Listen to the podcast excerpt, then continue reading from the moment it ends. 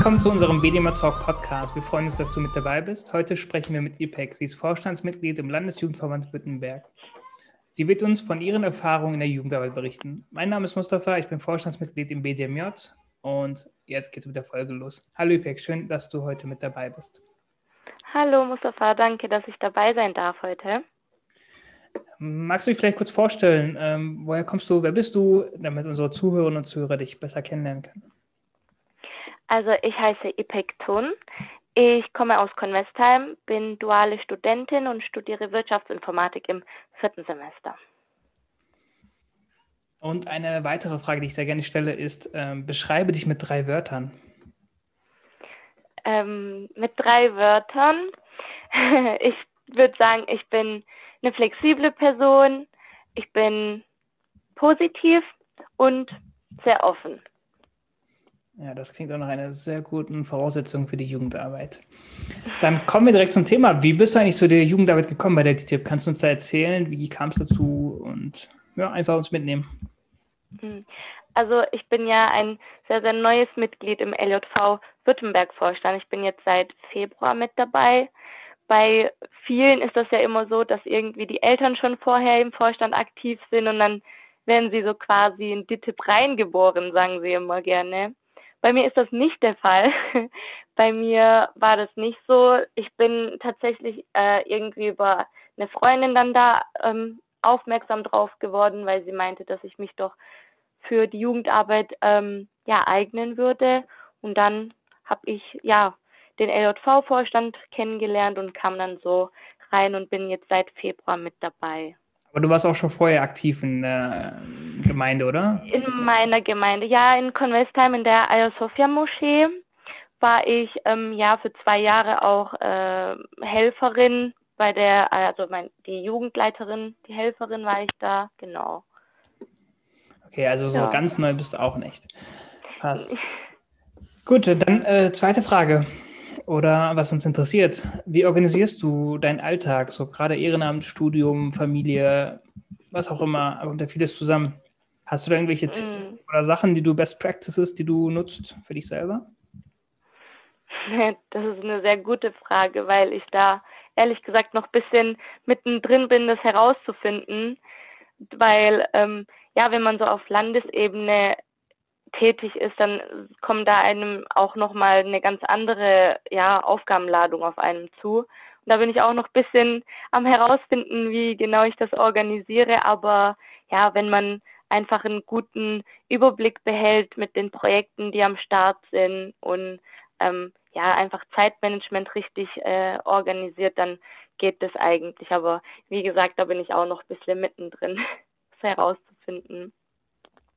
Ja, ist ja auch ein Prozess, der sich entwickelt. Ja. Sehr gut.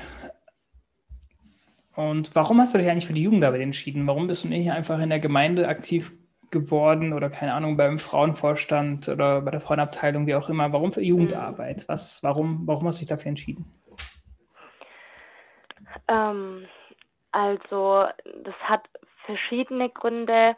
Zum einen, ich, ich wollte ein bisschen so eine Person sein, die ich gerne als, als Jüngere oder Jugendliche gehabt hätte und ähm, einfach halt auch so ein bisschen, ja, eine Unterstützung für Jugendliche sein. Und ja, klar, wir haben alle unsere Familien, die teilweise eine große Unterstützung sind, haben auch teilweise Geschwister, aber einfach, dass man außer Familie noch eine Bezugsperson hat. Und das hätte ich mir, als ich noch jünger war, so gern gewünscht, einfach jemanden auf derselben Wellenlänge zu haben, auch ähm, ja, was das Alter jetzt vielleicht angeht. Und ähm, auch privat bin ich halt so eine Person, die gerne Menschen dabei hilft, einfach das Beste aus sich selbst herauszuholen. Ich finde, viele Jugendliche wissen gar nicht, was so in ihnen steckt, welche Potenziale sie haben und einfach ähm, ja, das, da liegt mir halt was dran, einfach das aus den Jugendlichen rauszuholen. Und so kam es dann halt auch dazu, dass ich ähm, mich dann dazu entschieden habe, aktiv zu sein. Und gibt es noch andere Gründe, warum du ehrenamtlich aktiv bist, außer den eben genannten? Also ich denke gerade so an irgendeine religiöse Motivation, irgendein Hadith, Zitat, mhm. Vers, irgendwas, was dich inspiriert mhm. hat, aktiv zu sein. Mhm. Ähm, ja klar, also natürlich die religiöse, ähm, der religiöse Hintergrund ist natürlich ähm, mit eines der ersten Gründe, warum man aktiv ist, dadurch, dass man halt auch ähm, ja die Religion einfach teilen möchte und das ist ja halt auch schon ein Aspekt, der uns alle miteinander verbindet. Dann äh, machen wir weiter. Also du bist ja gerade erst gestartet im Februar. Ich, meine nächste Frage oder mein nächster Input wird lauten so, wie hat Corona deinen Alltag verändert? Aber ich glaube, du bist einfach in Corona gestartet. Vielleicht ja. drehen wir die Frage um, so, wie war es in der Jugendarbeit zu starten mitten in Corona? Ja, also ich habe jetzt tatsächlich nicht diesen krassen Kontrast wie, wie du wahrscheinlich, ähm, so vor und nach Corona, dadurch, dass ich mittendrin gestartet bin. Aber ähm, ja, es ist halt alles virtuell und alles online. Und ähm, ja, das ist halt, da muss man schon schauen, wie man sich am besten organisiert, wie man die Jugendlichen am besten erreicht. Da haben wir ja aber Gott sei Dank sehr, sehr gute Möglichkeiten, dadurch, dass viele einfach Social Media nutzen. Gerade auf ähm, Instagram sind wir ja sehr, sehr ähm, aktiv. Und ähm, ja, also ich habe halt jetzt nicht so den krassen Vergleich, wie es vorher, nachher so ist, aber ich finde, dass wir trotz dessen, wie die Lage jetzt gerade ist, trotzdem noch geschafft haben, einfach ähm, ja einen guten guten Mittelweg zu finden, um einfach trotzdem mit unseren Jugendlichen in Verbindung zu sein. Und ja, es, es entwickelt sich ja noch weiter und wird besser. Gab es irgendwas, was dir jetzt während Corona gefehlt hat, als du in der Jugendarbeit gestartet hast?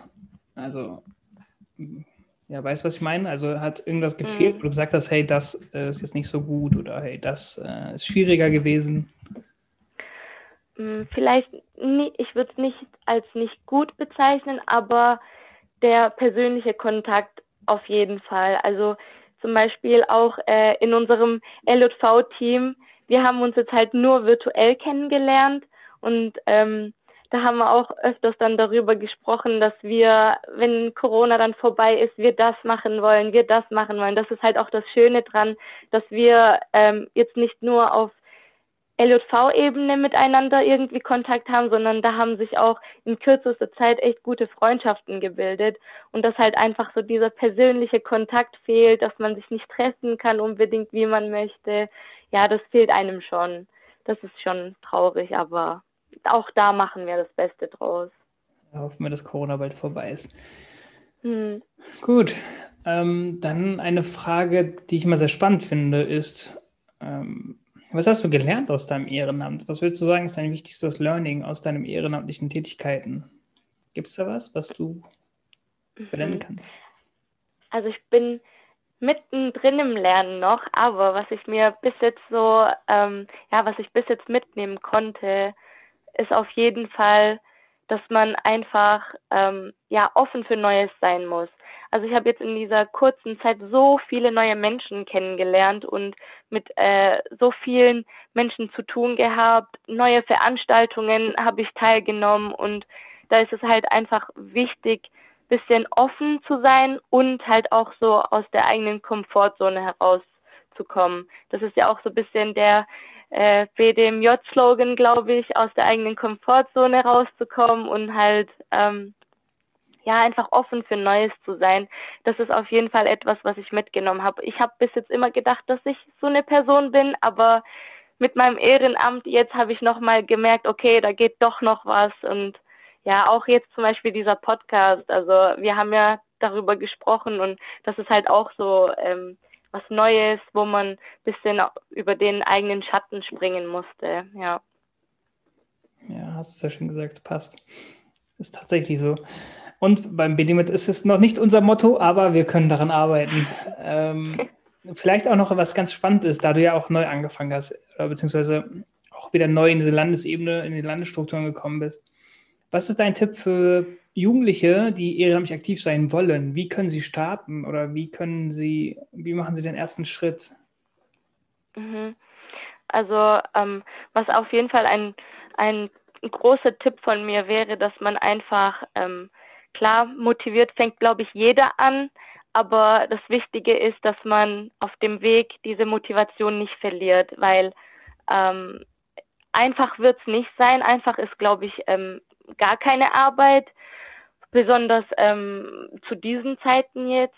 Und da ist es halt einfach wichtig, dass man auf dem Weg die Motivation nicht verliert, dran bleibt. Denn es wird nicht immer alles so laufen, wie man es gerne hätte. Das weißt du bestimmt am besten. Und dass man da einfach trotzdem dran bleibt und auch ähm, einfach die Einstellung, besonders die Einstellung, warum man angefangen hat, einfach nie aus den Augen verliert.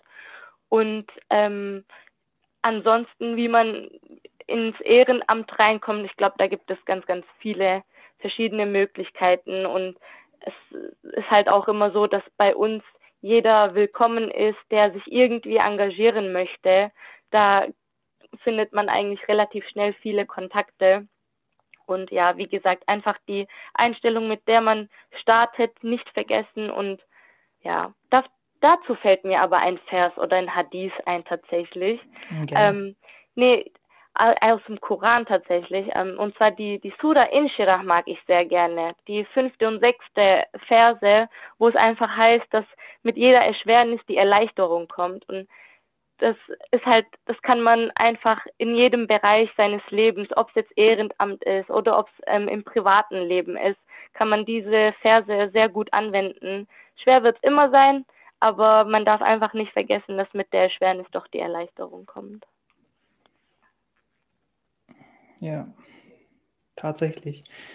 Und gab es irgendwelche Bedenken vielleicht, weil du ja auch ähm, vielleicht hast du gezögert, vielleicht hast du gesagt, ja, was wenn das und das passiert? Gab es irgendwelche Bedenken, wo du sagst jetzt so, hm, das war jetzt alles nicht nötig oder also quasi um die Angst und Sorge wegzunehmen, dass man sich irgendwie engagieren kann?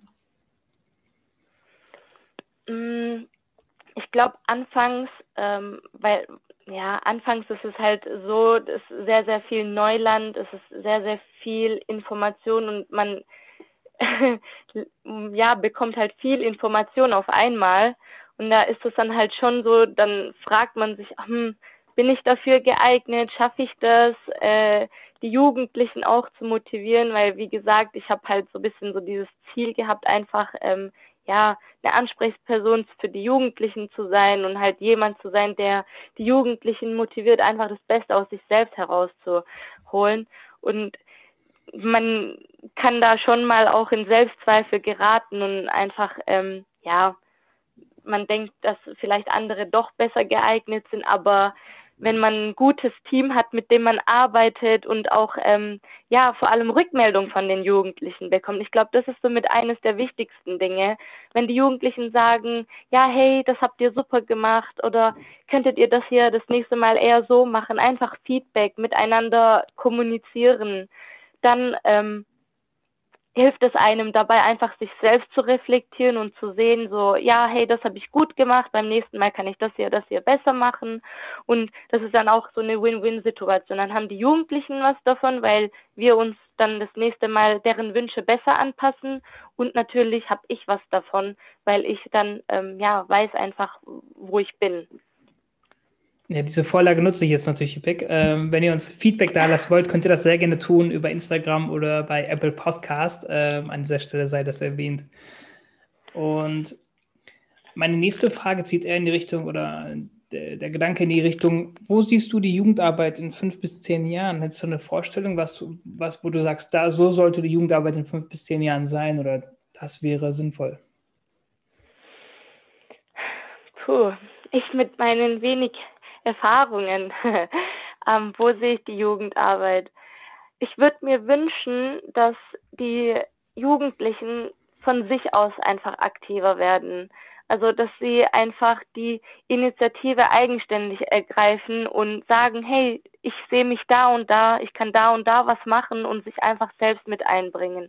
Wenn sie einfach sagen, da habe ich meine Stärken und das könnte meiner Gemeinde oder allgemein den Jugendlichen was nützen, einfach ja diese Eigeninitiative zu ähm, ergreifen und dann auch noch vielleicht andere dazu animieren und dass dann halt eben die Community, die wir gerade haben, noch größer und noch besser und noch stärker wird, einfach als sie ohnehin schon ist. Denn es ist tatsächlich so, dass es eigentlich eine Riesenfamilie ist und jeder, der hier reinkommt, ist von Tag eins wirklich willkommen. Das kann ich einfach aus eigener Erfahrung ähm, hier so sagen. Und dass man da einfach ja weiterhin in guten Teams miteinander arbeiten kann, dass eben diese familiäre Umgebung weiter beibehalten wird und ja. Das klingt auch sehr schön, hast du sehr schön beschrieben. Wie kann man denn den DTIP Landesjugendverband Württemberg erreichen, falls man sich jetzt dazu entscheidet oder eine Zuhörerin oder ein Zuhörer sich entscheidet, ja, ich habe auch Lust, ehrenamtlich aktiv zu sein? Also uns gibt es auf Instagram, kann man uns ähm, am einfachsten erreichen. Da sehen wir auch alle Nachrichten sofort eigentlich. Unsere, ähm, unser Account heißt @dtip ljv W-U-E, also Vue. Packen, packen wir auch nochmal in die Show Notes. Genau. Und ähm, ja, und am besten kann man uns dort erreichen und dann noch natürlich unsere E-Mail-Adresse. E-Mail heißt dtipljv at gmail.com. Okay, super. Genau. Dann zum Abschluss. Irgendwelche letzten Wünsche, Erwartungen, Gedanken, die du unseren Zuhörerinnen und Zuhörern mitteilen möchtest? Ähm, also wir sind da für unsere Jugendlichen. Sie können die Initiative ergreifen, auch wenn sie selbst nicht aktiv sein möchten, aber trotzdem doch irgendwelche Ideen haben, sich doch irgendwie ein bisschen einbringen möchten, kontaktieren. Wir sind wirklich über jede Idee oder auch über jedes Feedback einfach froh und einfach, dass diese Kommunikation mit unseren Jugendlichen beibehalten wird. Und da wäre halt eben mein Aufruf, dass sich die Jugendlichen einfach ähm, ja bei uns willkommen fühlen sollen. Und bei uns ist wirklich jeder willkommen. Und ja. Super, vielen lieben Dank für deine Zeit. Es hat Spaß gemacht und an unsere Zuhörerinnen und Zuhörer, vielen Dank, dass du mit dabei warst und wir freuen uns, wenn du auch das nächste Mal dabei bist. Vielen Dank, Gebek. Dankeschön, dass ich ein Teil von eurem Podcast sein durfte. Sehr gerne, wir haben uns sehr gefreut. Bis zur nächsten Folge, bleibt gesund, euer BDMJ.